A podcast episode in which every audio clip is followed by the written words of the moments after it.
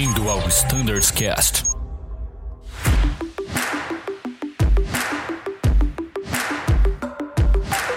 Fala pessoal que acompanha o Standards Cast, sejam todos muito bem-vindos a mais um episódio do Embraer.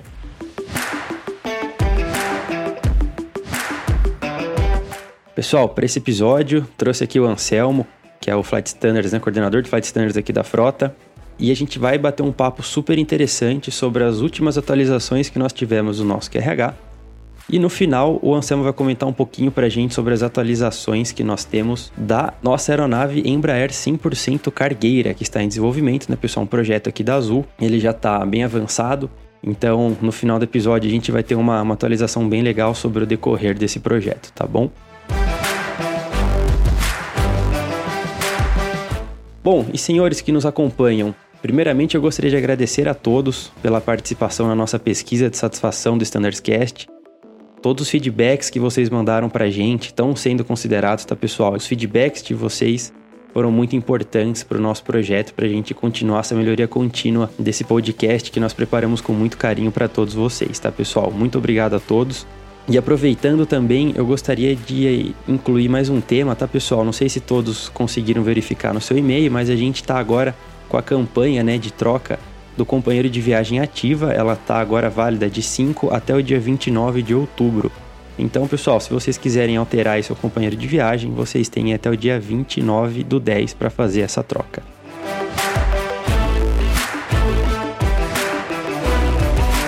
Então, Bruno, obrigado aí pela, pelo convite. É sempre muito bom estar aí com, com vocês, passando essas informações aí pro pessoal. Como você falou, a gente agradece sempre todo tipo de feedback, não só do Standardcast, mas também do pessoal aí que teve um feedback quanto aos QRHs.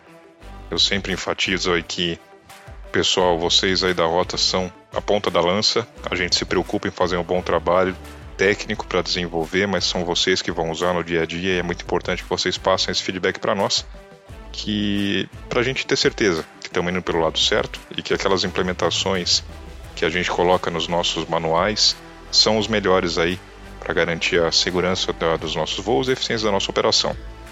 Então é isso, Brunão. Vamos começar aí a falar sobre as mudanças aí que nós tivemos no, no nosso QRH. Exatamente, Anselmo. Bom, foram diversas mudanças, né? Como você muito bem disse, muitas vieram do treinamento, né? Do, desses feedbacks que o pessoal mandou pra gente. E, e, eu acho que uma que gerava muita dúvida, principalmente na questão do simulador, né, Anselmo? Eu tive, eu tô voando em cruzeiro com uma velocidade X e eu tive, por exemplo, um cabin altitude high.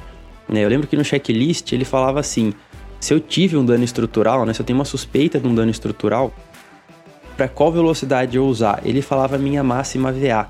Mas efetivamente, Anselmo, qual velocidade que eu preciso usar para essa descida, né? Tem que ser, eu tenho que acelerar a aeronave, no caso? Que velocidade que eu uso se eu tivesse dano estrutural? Agora a gente mudou esse texto para ficar mais clara essa informação, né? Isso, exatamente, Bruno. Essa foi uma dúvida recorrente. Como é que funciona na Embraer? A Embraer, quando ela coloca máximo VA, o que a Embraer, no caso, o fabricante estava falando para nós é que é, a máxima velocidade que você pode ter naquela condição era a VA para aquela altitude, né? Lembrando que agora a gente tem uma tabela onde a velocidade máxima de manobra modifica com a altitude. Mas isso gerava um problema de interpretação. Haviam colegas aí que é, interpretavam, e não estavam errado na interpretação porque ficava aberto, que você tinha que acelerar. Então é o seguinte, é, vamos primeiro pensar num caso onde você tem que ter uma, um cabin altitude high ou uma descida de emergência, uma descida rápida por uma falha estrutural. Tá? Se você teve uma falha estrutural, uh, você tem danos né, na estrutura do avião, ou seja, a resistência mecânica do avião já não é mais o mesmo. Uhum. Então vamos pensar, aqui vamos supor que você teve uma falha a 230 nós, tá? Legal. É, a falha ocorreu, a 230 nós, o avião ele, ele se mantém ainda íntegro, tá? Teve só aquela falha, ele não, ele não teve nenhuma outra falha adicional. Então, assim, se você pensa, pô, estou com 230 nós, eu tenho que acelerar para uma, uma VA? Não, vamos pensar por quê. Porque se você acelerar, você vai estar tá impondo sobre a estrutura do avião uma, uma, uma carga maior. Uhum. Né? E você não tem mais certeza como é que está a integridade estrutural do avião como um todo. Então é por isso que né, é, você tem essa limitação da VA. E aí como é que funciona? Se 230 nós for acima da, da VA para aquela altitude que você está voando, você deve desacelerar, tá? para uma velocidade que vai ser limitada superiormente pela VA, ou seja, você vai uhum. desacelerar para uma velocidade que vai ser a VA ou abaixo dela. Agora, já estou numa velocidade é, que é, já é abaixo da VA. Preciso acelerar? Não. Até para não forçar mais o avião, né? Você já está reduzido, você já tem uma velocidade que você pode utilizar de descida, né? Isso. Para que aumentar o esforço na estrutura da aeronave? Né? Exatamente, exatamente. A, a Embraer calcula aquela velocidade, aquela máxima VA para aquela altitude, ou seja, você não, não precisa acelerar para VA, você deve se manter naquela velocidade sua atual. Porém, né, durante uma descida, você pode ter alguma questão meteorológica onde o avião ah, tenha uma pequena aceleração, né? Então você ainda está uhum. protegido até esse máximo superior da VA. E aí lembrando, Bruno, que ah, na, no CRM, na, na, gestão da situação, o, os pilotos têm que olhar para cada nível de altitude né, que você tem na tabela, porque a VA vai diminuindo. Por que, que a, a, perdão, a VA vai se alterando? Por que, que vai se alterando? Quanto mais baixo você está voando, maior a densidade do ar, então é, ele vai gerando mais carga, né, com a mesma velocidade. Uhum. E aí, se você manteve 230 nós, desceu e está numa altitude onde 230 nós está acima da máxima VA para aquela altitude, aí sim você deve fazer uma redução de velocidade para VA né, para aquela altitude ou uma velocidade inferior. Olha que legal, relembrando até conceitos do piloto privado, né? Acho que piloto comercial, né? Velocidades, VA, né? O que, que acontece com a VA quando você sobe, quando você desce? Muito legal. É, não é porque o avião mudou que a atmosfera mudou, ainda é a mesma desde lá do, do Paulistinha ou para os mais novos que não, não voaram esse tipo de avião aí para os 152, né? Exatamente, muito bom. E, e, pessoal, é muito importante, né? Você estar tá ciente dessa, dessa VA, claro, não precisa saber de cor, né? Mas precisa saber aonde conseguir essa informação que está lá no nosso QRH na parte de performance, né, Anselmo? Exatamente. Bom, agora o próximo item que eu gostaria de falar aqui, Anselmo, é rodapé de manual, como a gente brinca, né? Mas foi incluída uma nota né, no Special Considerations, né, se você perder os seus hidráulicos, seus sistemas hidráulicos número 2 e 3. Uh, eu posso recolher ainda o trem de pouso? Pode, pode sim. É, e esse, esse, Bruno, eu gosto de notar que esse é um item que veio dessa interação com o treinamento e com os outros pilotos. Exato. Porque eles fizeram para nós um paralelo com o E1, e aí a gente foi lá e questionou a Embraer. E a Embraer falou: não, ó, funciona também como o E1. Então agora, se você tiver a perda do sistema 2 e 3 e você ainda tiver um, uma quantidade mínima de fluido no sistema 2, uhum. você consegue através da PTU, né, ou seja, energizando o sistema 2 através do, do sistema 1, um, você consegue fazer sim o recolhimento do trem de pouso. Então a gente colocou isso para o pessoal não, não precisar saber isso de cabeça, isso aí está nos special, todos os special considerations, aonde você tem a perda do, do hidráulico, né, do 2 uhum. e 3, principalmente do 2, você tem essa nota é, para você relembrar que havendo quantidade mínima de, de fluido no sistema 2, tá, você consegue com a PTU. O que a gente lembra é que a PTU é uma bomba bem fraca. Né? É, ela existe no Embraer para auxiliar o recolhimento do trem de pouso uhum. na perda da bomba hidráulica do motor 2. Né? Então ela tá lá para auxiliar. Então você não vai ter o mesmo tempo de recolhimento tá, que você teria numa situação normal. Mas aí ele recolhe sim só lembrando assim, isso é assim, é uma situação de emergência, já, já foge do, manu, do, do que é normal do avião. Então, se você tiver na situação recolher o trem e ver que ele é, demora mais a recolher, isso é esperado, né? Porque você vai estar usando um sistema alternativo para fazer o recolhimento do trem de pouso. Legal, Anselmo. E é importante, né, você conseguir fazer esse recolhimento do trem de pouso, por exemplo, em uma localidade montanhosa, né, numa remetida, por exemplo, que você vai comprometer seu gradiente de subida ali com o trem baixado e você efetivamente precisa subir esse trem, né? Como você disse, é uma situação de emergência, mas é um recurso a mais que você vai ter para o gerenciamento do seu voo. Isso, então sabendo que você já vai fazer uma aproximação com esse caso, com nessa, aonde você já brifou esses special considerations, é bom levar em conta que o tempo de recolhimento é maior. A gente chegou a perguntar para a Embraer quanto tempo a mais seria com relação ao sistema normal.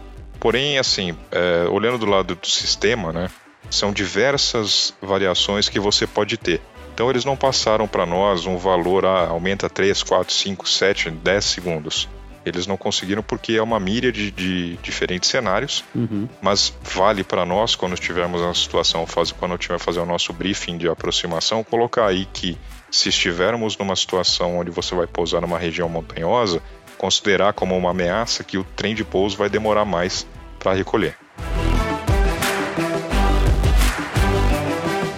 Bom, agora continuando o decorrer do nosso QRH, eu vou passar lá para o final a parte dos ground resets, né? A gente tem lá no início desse, desse capítulo, né, o nosso ground troubleshooting flow, que diz como a gente deve se, né, se comportar, quais ações a gente deve tomar caso a gente tenha uma falha em solo, né?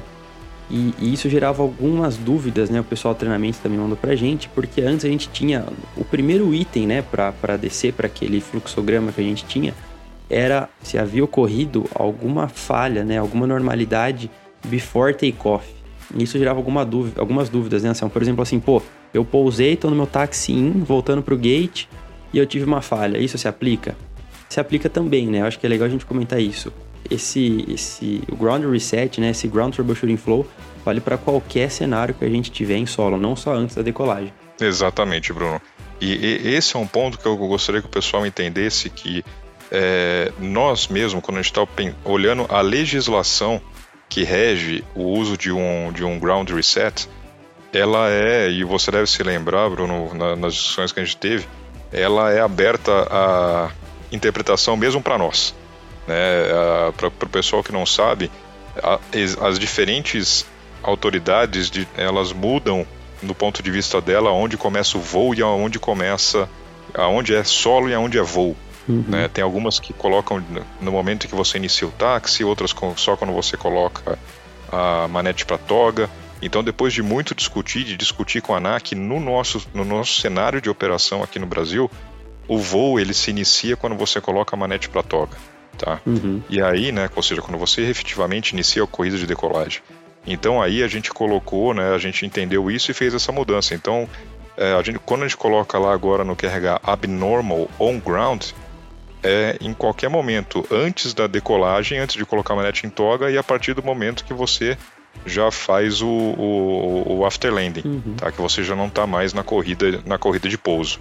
Então agora o, a, a, nossa ideia é justamente deixar claro que você pode usar agora esses ground resets em todas essas situações e não mais como o pessoal interpretava e, e dava essa interpretação que era justamente antes da, da somente antes da decolagem, ou seja, uma interpretação era que depois do pouso não se aplicava mais, enquanto ainda se aplica. Exatamente. Um, só um item que eu vou reforçar aqui também vem do Ground Resets, a gente falou em outros podcasts, mas ainda tem tido essa dúvida, que é aquela, aquela é a condição que nós temos dentro lá do, do, do, de cada um dos, dos requisitos, né, de cada um dos, perdão, dos procedimentos, nós temos lá o qual é o condition, né?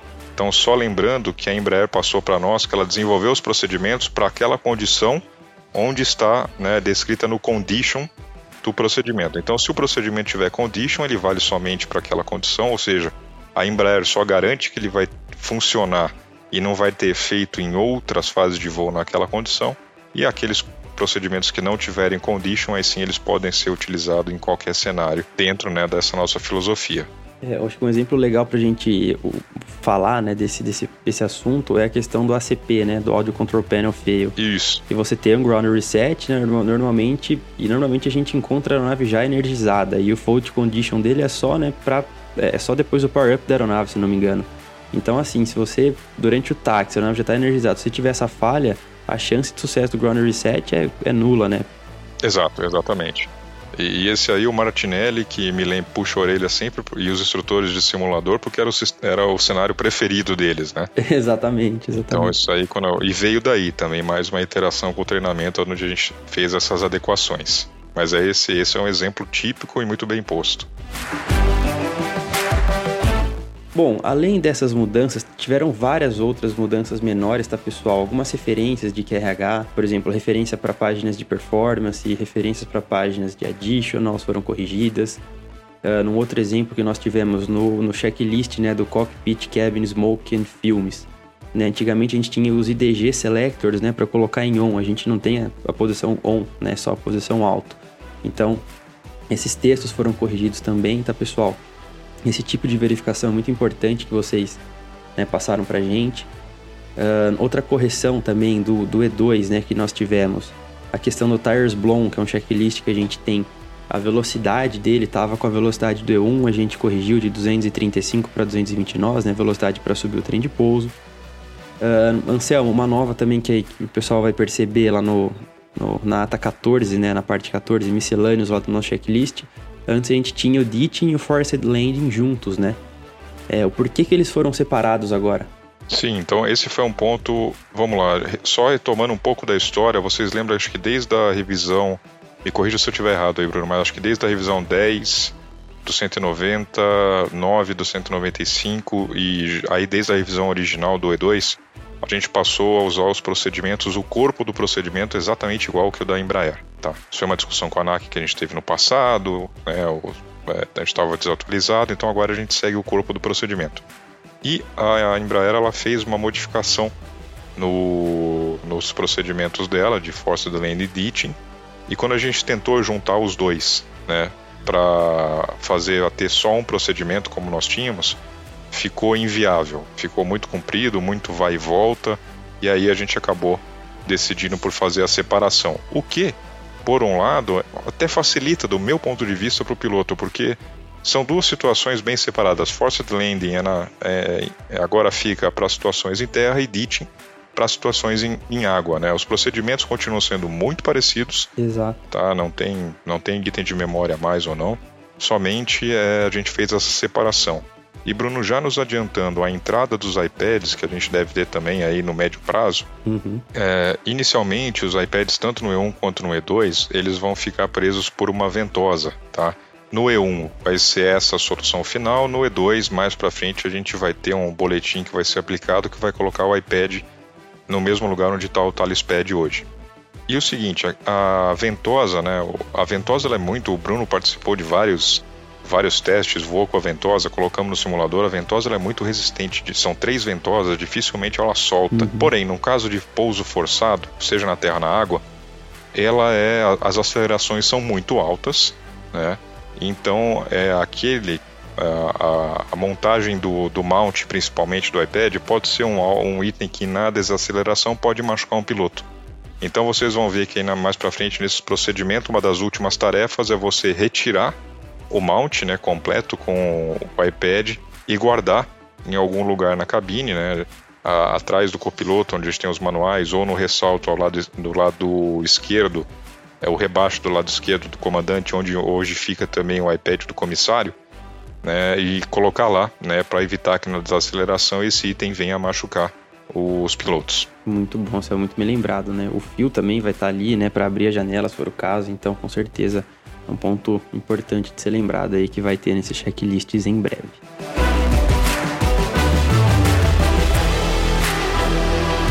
Muito legal, Brunão. É isso aí, pessoal que nos ouve de casa, o Danilo está aqui na área para informar que esse episódio chegou ao fim devido ao tempo, mas a gente continuou essa conversa no próximo episódio, então corre lá, continue acompanhando esse conteúdo. Em caso de dúvidas, fale com a gente. Até daqui a pouco e tchau!